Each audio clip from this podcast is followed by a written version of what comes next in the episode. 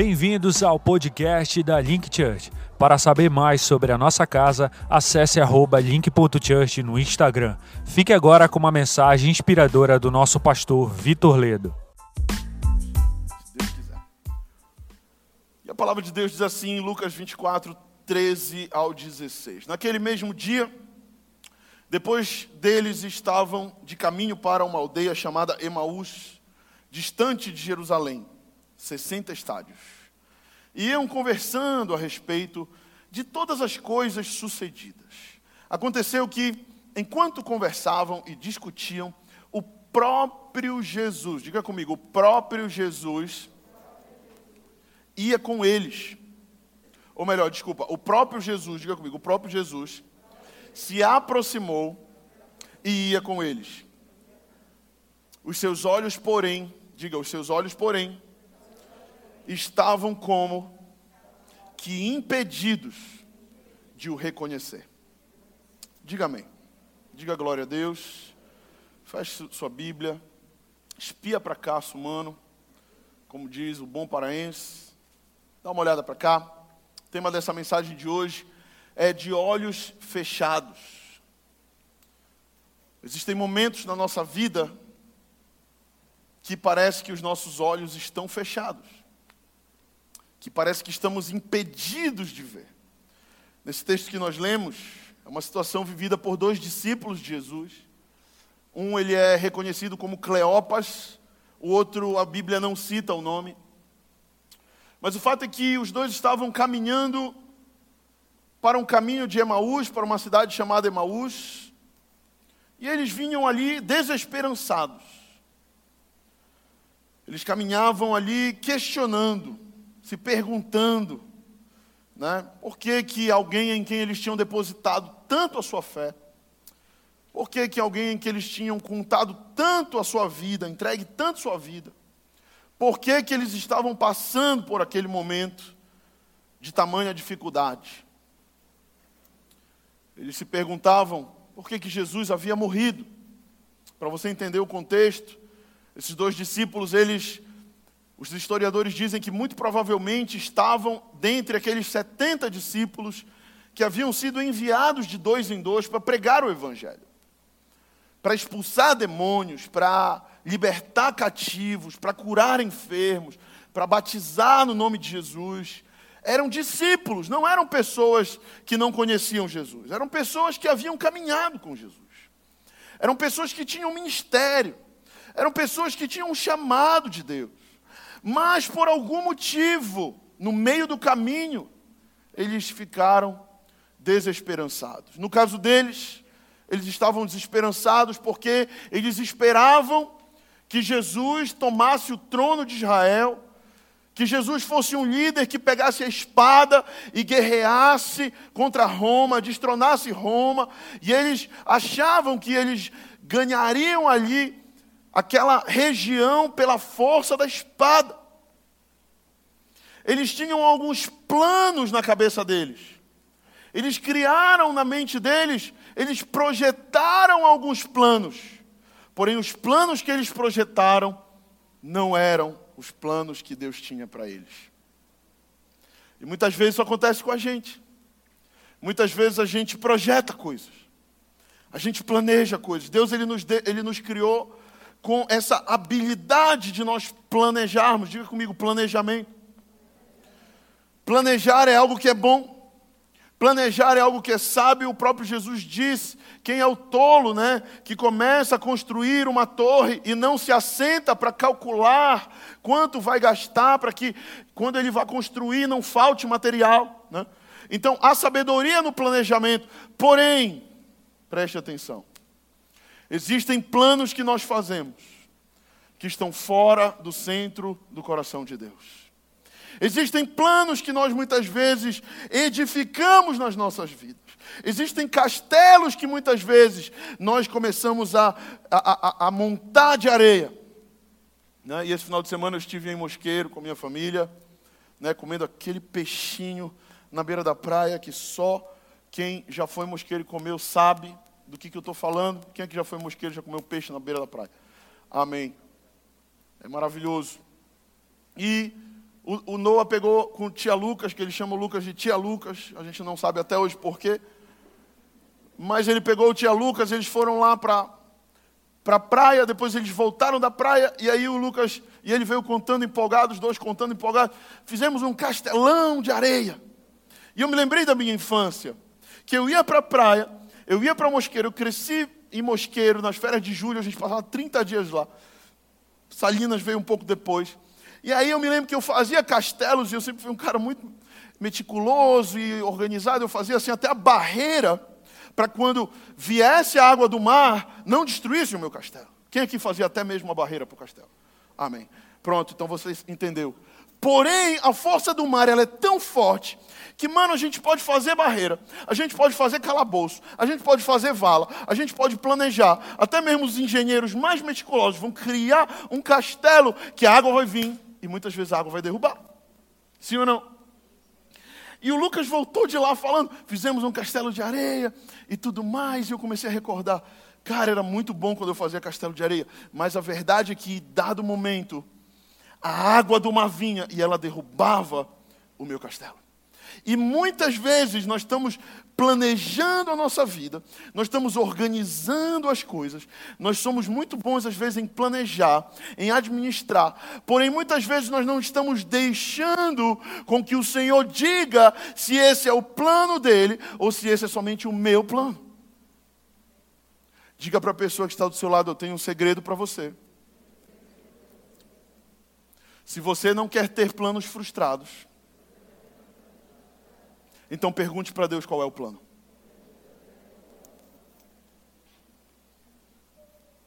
Muitas vezes, nós temos planos frustrados, porque nós pegamos e falamos: Eu sei fazer castelo de areia. Eu sou bom em fazer castelo de areia. Cara, eu fazia até a barreira, eu faço até o calabouço. A água vem, ela fica ali. Porém, querido, o Senhor, Ele, Ele é como muitas vezes a onda do mar, e quando o mar está em fúria, irmão. Quem aqui já viu o Mar em Fúria? É um filme um pouco antigo. É bacana, é top esse filme.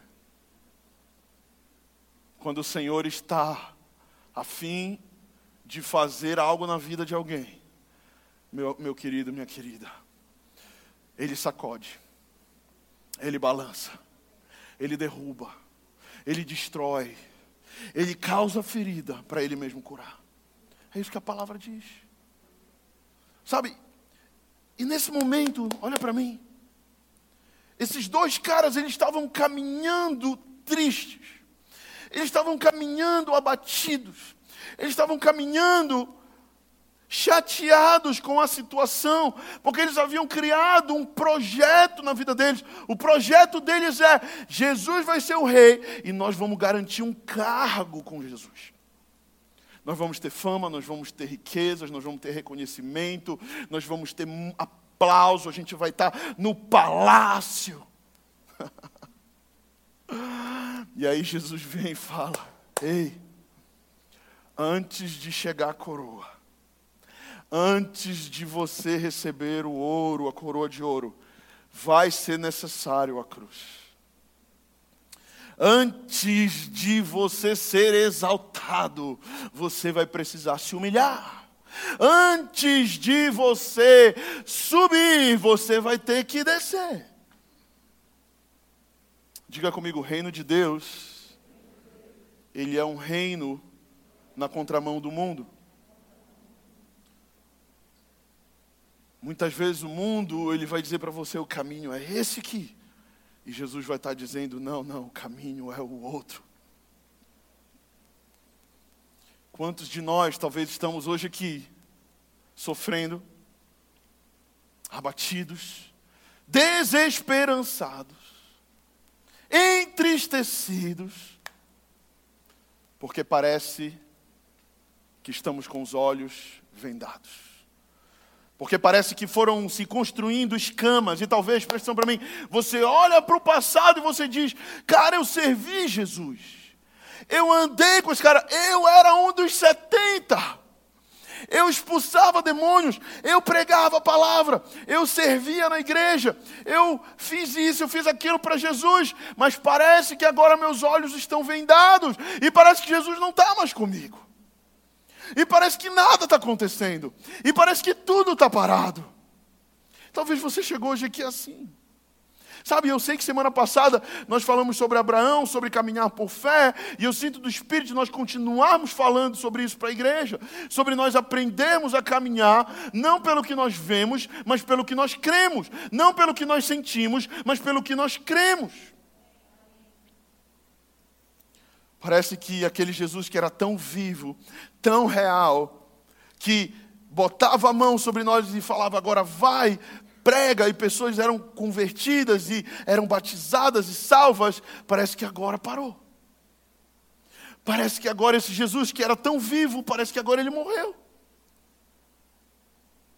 E eu queria, nessa noite, falar sobre algumas características de alguém que está com os olhos fechados.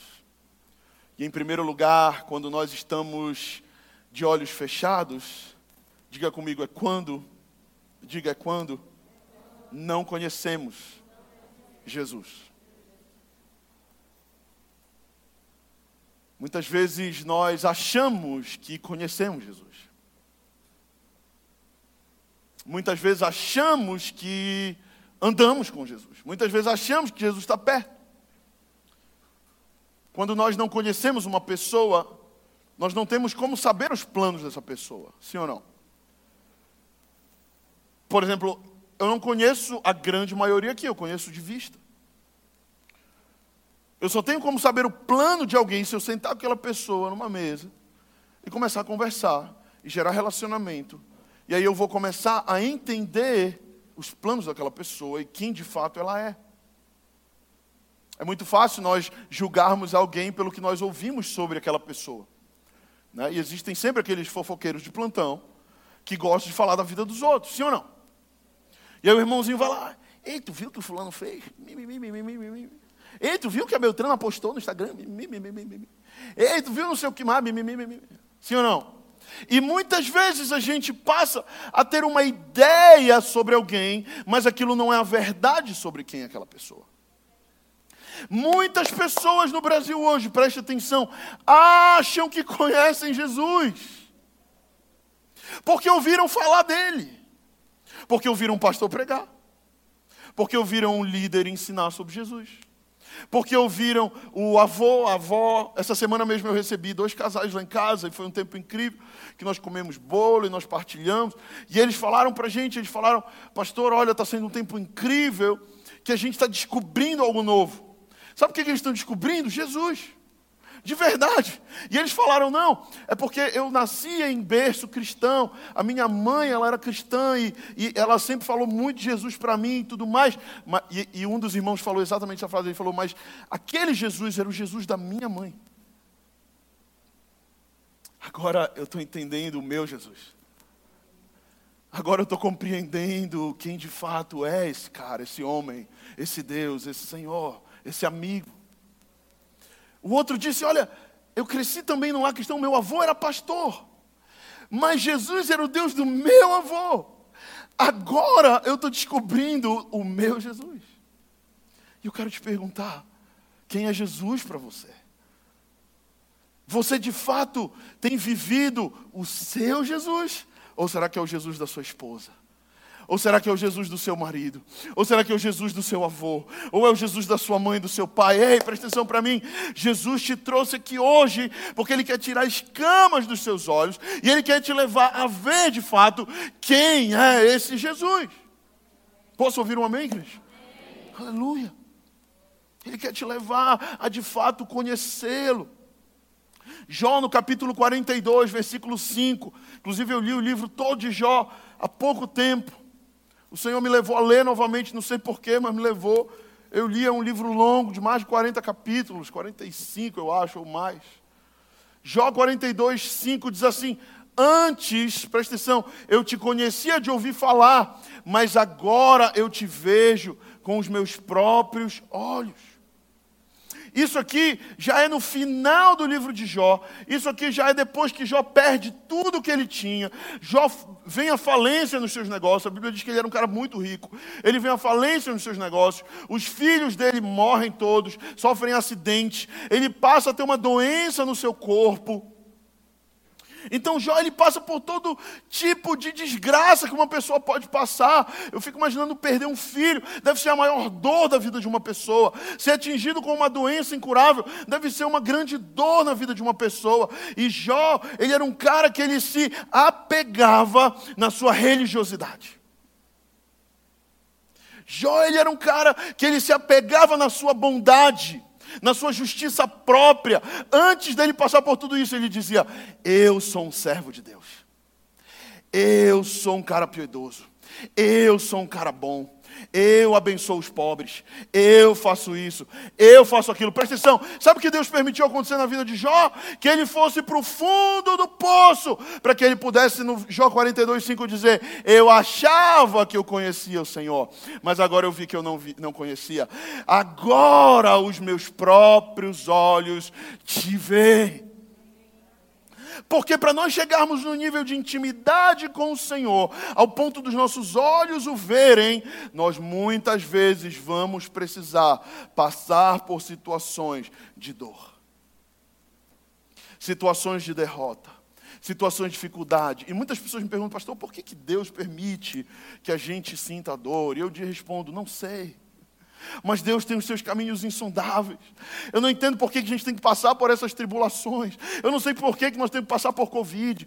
Eu não sei por que nós temos que passar por perda, por pastores, amigos morrendo, por pessoas no hospital, por casamentos destruindo. Eu não sei por que nós temos que passar. Mas uma coisa eu sei: que muitas vezes, quando nós passamos por isso, nós nos aproximamos do Senhor. Eu não sei o que você está vivendo, querido. Eu não sei o contexto da sua vida, mas uma coisa eu sei. O Senhor precisou me levar para alguns buracos. O Senhor precisou me levar para algumas dores. O Senhor, Ele não causa dor, mas Ele permite. Ele permitiu que eu passasse por algumas tribulações na minha vida. Para que eu me tornasse e para que eu entrasse no plano que Ele tinha para mim. Sabe, e, e, eu sinto no meu espírito dizer: Deus está fazendo, Deus está amassando, Deus está. Sabe quando você pega uma flanela, está lavando o carro, e aí você pega aquela flanela e você aperta, quando você acha que não vai mais sair água, você dá mais uma torcida e. Sabe quem já lavou carro aqui na mão? Eu já lavei muitas vezes. Inclusive na base missionária eu lavei dos pastores, na época era meu prático, era lavar o carro do pastor. Glória a Deus por isso. E aí eu, Deus está pegando alguns e falando assim. Ah! E aí o irmão está. Ah! E aí Deus está. Ah, mas o pouco irmão está. Ah! Diga para a pessoa que está do seu lado: Deus está tratando o seu caráter. Deus quer te levar para um lugar que você não chegaria se você não tivesse passando pelas dores, pelas dificuldades, pelas, pelos problemas que você está passando. Faz sentido ou não faz, gente? Muitas vezes os nossos olhos estão fechados, presta atenção, porque não conhecemos o Senhor. Achamos que conhecemos, mas estamos agora nos submetendo a um processo em que de fato, em que de fato, agora vamos conhecê-lo. Agora vamos conhecer. Segundo lugar, os nossos olhos estão fechados. Diga comigo, quando não reconhecemos Jesus. Existem dois processos aqui, presta atenção para mim: o de conhecer a Jesus e o de reconhecer a Jesus. O momento Jesus ele é apresentado para nós, ou Jesus se apresenta para nós e nós o conhecemos. Porém, no meio do caminho, alguns se esquecem. Algumas semanas atrás, ou meses atrás, na verdade, eu estava na academia. E aí chegou um cara comigo, um cara tinha uns dois metros de largura cara muito forte, crossfiteiro dos profissionais. Chegou comigo assim, Vitor. Aí eu falei, talvez. Aí ele, tu não lembra de mim? Aí eu falei, olhei assim, eu sou um bom fisionomista, geralmente. Falei, Fabinho, ou melhor, Fabão agora. Era um colega meu de colégio, da minha sala, do Colégio Nazaré. Sentava do meu lado, o cara era muito magrinho, muito pequenininho, ele é japonesinho, oriental. E o apelido dele era Fabinho, porque ele era muito pequeno. Ele não é muito alto, ele, mas ele é muito, ele está muito forte. Quando eu me encontrei com ele, eu não o reconheci. Conhecer alguém é quando eu sou apresentado para alguém. Porém, reconhecer alguém é quando eu me afasto de alguém por muito tempo, mas então eu me reencontro. E muitas vezes, quando a gente se reencontra, a gente não reconhece. Talvez você está voltando para Jesus, eu não sei. Talvez o Senhor está te convidando de volta, te puxando de volta. Né? Teus irmãos que Jesus está. Vem, irmão. Vem. Né? Você está amarrado uma cordinha aqui. Vem. Né? e teus irmãos estão. Não. Não. e talvez Jesus está te puxando de volta. Mas talvez você não esteja reconhecendo que é Ele. Você está dizendo, está tudo dando errado. Está uma confusão. E Jesus está, vem, vem. Deus, o que é que eu vou fazer no meu negócio? Perdi emprego, adoeceu. E Jesus está, vem, vem. Quem está entendendo o que eu estou falando, gente? O versículo 17 do texto que nós lemos diz assim: Então lhes perguntou Jesus: O que é isso que vos preocupa? E o que vocês estão tratando à medida que vocês caminham? E eles pararam entristecidos. Eles estavam tristes porque eles não estavam compreendendo o que Jesus estava fazendo. Eles não estavam compreendendo o quadro, o big picture. Eles não estavam entendendo o plano maior. Diga comigo, o Deus tem um plano maior para a minha vida. E a gente vai fazendo pequenos planos. Mas Deus tem um plano maior. E às vezes a gente está no meio de, um, de uma estação e a gente não está entendendo o plano maior. Foi exatamente o que esses discípulos estavam passando. Eles não estavam entendendo que Jesus estava ali com eles. Eles continuavam tristes, eles continuavam desesperançados, porque eles não conseguiam ver Jesus. Jesus estava lá, plantado, do lado deles, conversando com eles. Sabe, versículo 18 diz: um, porém, chamado Cleopas, respondeu dizendo: És o único, porventura, que, estando em Jerusalém, ignoras as ocorrências dos últimos dias? E aí, Jesus, com seu bom senso de humor, pergunta: Que ocorrências? Como se ele não soubesse. Mas ele queria ouvir da boca de Cleopas. E eles explicaram: Você não sabe o que aconteceu com Jesus, o Nazareno? que era varão profeta, poderoso em obras e palavras diante de Deus e de todo o povo, e como os principais sacerdotes e as, suas, e as nossas autoridades o entregaram para ser condenado à morte e depois o crucificaram. Tipo, você não sabe o que está acontecendo. E Jesus está lá do lado falando, cara, eu, eu sei tudo isso. Eu sei o que vocês estão passando, eu sei a dor que vocês estão sofrendo, eu sei o que vocês estão, mas é parte do meu plano. Jesus sabia de tudo que estava acontecendo. Jesus sabia que eles estavam passando, mas eles precisavam passar por aquilo. O que é interessante é que Jesus não deixa eles naquele estado, Jesus não deixa eles daquela mesma forma que eles estavam. Jesus, ele sabe sempre o que é melhor para nós. A palavra de Deus diz em Romanos que todas as coisas cooperam para o bem daqueles que amam a Deus e que vivem segundo o seu propósito. Houveram tempos na minha vida em que, eu contei na semana passada, tudo dava errado na minha vida. Né? E eu botava a planta dos meus pés, dava errado. Mas eu profetizava e eu dizia: todas as coisas cooperam para o meu bem. Perdi o emprego, está cooperando. Sabe, meu casamento está difícil, está cooperando. Alguém se foi, está cooperando de alguma forma. Porque não é sobre o que eu sinto, é sobre o que eu creio. Porque não é sobre as circunstâncias, é sobre o que eu creio, é sobre o que está dentro de mim. Eles esperavam um Jesus queria reinar no trono da terra, mas Jesus queria reinar no trono do céu. Né? E ele nos ensinou: olha, que venha o reino para a terra como ele é feito no céu. Mas naquele momento eles estavam num tempo de transição. E eles não estavam entendendo o que Jesus estava fazendo. Talvez você esteja passando por momentos na sua vida difíceis, como eu passo, como todos passamos. E Jesus está te convidando a você buscar compreender o plano maior. E em último lugar, nossos olhos eles estão fechados quando deixamos, diga comigo, quando deixamos de olhar o sobrenatural e passamos a olhar somente o natural. Aí. Versículos 25 ao 27.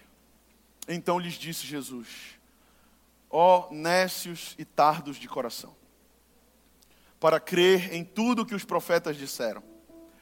Porventura, preste atenção para mim, não convinha que o Cristo padecesse e entrasse na sua glória. E começando por Moisés, discorrendo por todos os profetas, expunha-lhes o que a seu respeito constava nas Escrituras. Sabe, Jesus ele vem e ele adverte os discípulos, ele diz: Ó oh, nécios, nécios é tolos, ó oh, tardos de coração. Ele está dizendo: por que, que vocês demoram tanto para crer? Por que, que vocês demoram tanto para confiar em mim? Eu já provei tantas vezes que eu sou fiel. Eu já te abençoei tantas vezes. Eu já te livrei da morte tantas vezes. Eu já te liberei palavras proféticas de inúmeras. E você continua duvidando. E você continua de olhos fechados. Sabe, Jesus ele pergunta muitas vezes para nós: por que estamos duvidando? Ser tardo de coração é, é isso, é, é ser lento em se deixar quebrantar. Ser tardo de coração é muitas vezes demorar para se render. Essa palavra tem vindo direto no meu coração, rendição. Diga comigo, rendição. Nós só podemos avançar na vida cristã se nós de fato nos rendermos. E a rendição fala de alguém que já se entregou totalmente, já se rendeu, já falou: Olha, eu sou cativo pelo teu amor, eu sou escravo do teu amor, Jesus. Eu não tenho mais para onde ir ou o que fazer. Eu te amo mais que a minha vida. Ser tardo de coração é demorar em entregar, demorar em se render. É dizer, não, não, eu sei o que eu estou fazendo. Não, não, é, deixa comigo. Eu sou bom, como disse Jó. Sabe, eu sou um cara santo, eu sou um cara justo. É quando a nossa confiança está somente naquilo que nós podemos tocar e ver lá em 2 Coríntios 4, 18. Sendo assim, que é um trecho do que o pastor leu ainda há pouco, sendo assim, fixamos os nossos olhos não naquilo que se pode enxergar, mas nos elementos que não são vistos, pois os visíveis são temporais e passageiros, ao passo que os que não se veem são eternos. Sabe, você pode se apegar com todos os seus braços em coisas, em pessoas, em títulos, em cargos, em dinheiro, em prosperidade, muitas coisas. Mas o fato é que tudo isso vai passar. O fato é que nada que nós temos nessa terra nós vamos levar. A única coisa que nós vamos levar são os galardões daquilo que nós fizemos aqui na terra. Sabe? Então, seja fiel ao Senhor. Não é sobre acumular coisas para você, é sobre compartilhar com os que estão perto. Sabe, nenhum sucesso na nossa vida vale a pena se não for compartilhado, se não for dado, se não for para, sabe, expandir para as pessoas que estão ao nosso redor. Conheço pessoas ricas que têm seus pais vivendo em miséria, irmãos que estão passando dificuldade, e o cara andando de Mercedes, BMW, vale a pena? Vale a pena, fica a minha pergunta. Quando nós compreendemos essas coisas, os nossos olhos se abrem. Sabe, e eu queria encerrar essa palavra te dizendo que uma hora os olhos se abrem. E quando é que eles se abrem? Em primeiro lugar, diga comigo, quando eu convido, diga bem forte, quando eu convido Jesus para ficar. Não é só Jesus, olha, eu quero fazer uma oração aqui, amém, recebi minha bênção, tchau, agora eu vou viver minha vida. Não, não. Convide Jesus para ficar. Convide Jesus para estar nas suas negociações. Convide Jesus para estar no seu casamento. Convide Jesus para estar na criação dos seus filhos. Convide Jesus para estar em tudo que você faz. Tudo. E é interessante que na história os discípulos em um momento chegaram em Emaús, no seu destino. E quando eles chegam em Emaús, Jesus diz: Agora eu já me vou. E o versículo 29 diz: Mas eles o constrangeram. Imagine você constranger o mestre. Eles o constrangeram. Sabe o que, que constrange o Senhor? Um coração quebrantado. Existe algo que toca o coração de Deus. É um coração entregue, rendido, quebrantado, que o ama. E eles disseram: Fica conosco, Jesus. Já é tarde. O dia já está acabando. E Jesus entra para ficar com eles. Sabe, eu fico imaginando, nesse momento Jesus já tinha ressuscitado.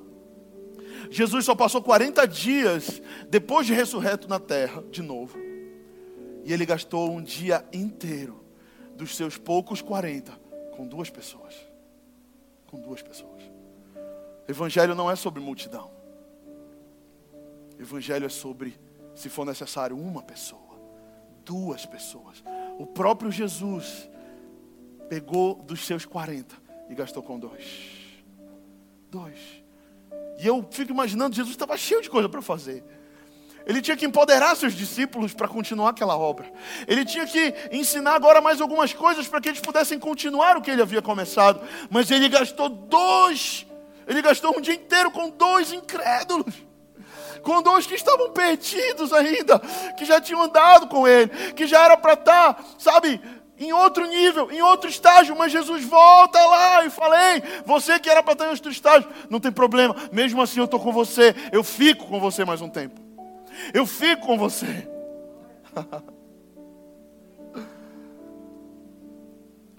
Sabe, e o que é interessante aqui no versículo 30, os olhos deles se abrem quando Jesus parte o pão. E a Bíblia diz que aconteceu que quando estavam à mesa, digo à mesa, diga à mesa, quando eles estavam à mesa, tomando Jesus o pão, abençoou e tendo partido lhes deu. Então se lhe abriram os olhos e eles o reconheceram. Sentar à mesa e partir o pão fala de intimidade com Jesus. A mesa é um lugar de intimidade. E o pão fala de alimento, fala da palavra de Deus. Versículo 32 diz: E disseram um ao outro: Porventura, não nos ardia o coração enquanto ele, pelo caminho, nos falava e quando nos expunha as Escrituras? O coração deles ardia quando eles ouviam a palavra do Senhor. Sabe, eu não sei você, mas quando eu ouço a palavra de Jesus, o meu coração arde. Eu estava lá em Mosqueiro anteontem, ontem, e eu deitei numa rede, eu peguei um livro, eu comecei a ler um livro. E palavras começaram a entrar no meu coração e meu coração começou a arder. E tudo que eu lia naquele livro, parece que era o que eu precisava naquele momento ouvir.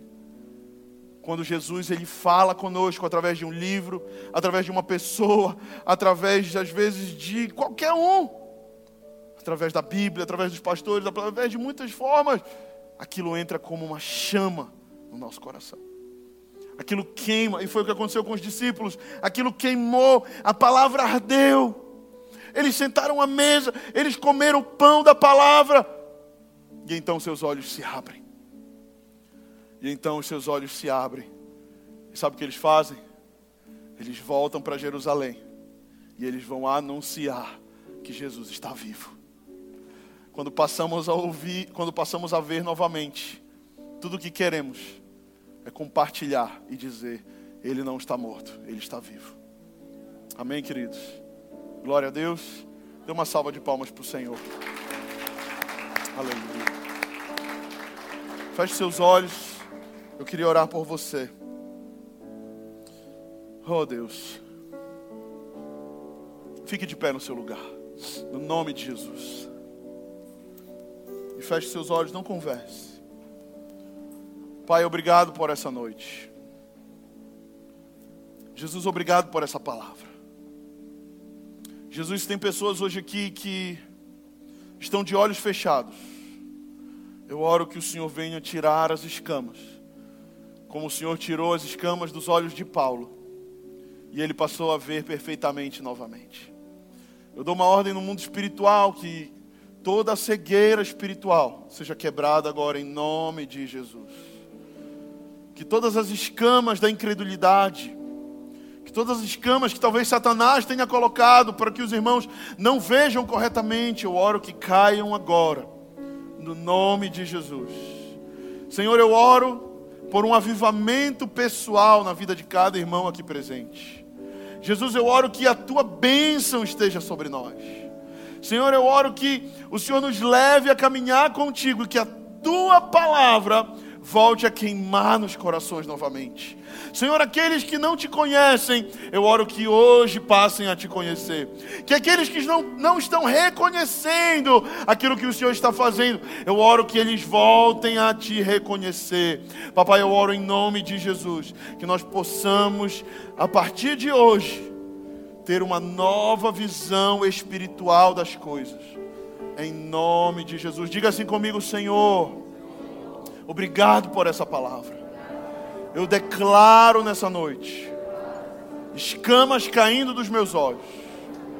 Eu quero ter um avivamento pessoal.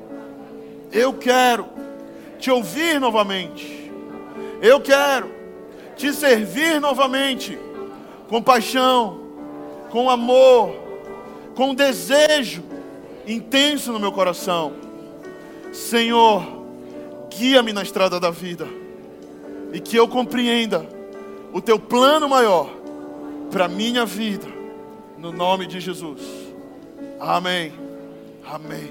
Amém. Dê mais uma salva de palmas para o Senhor.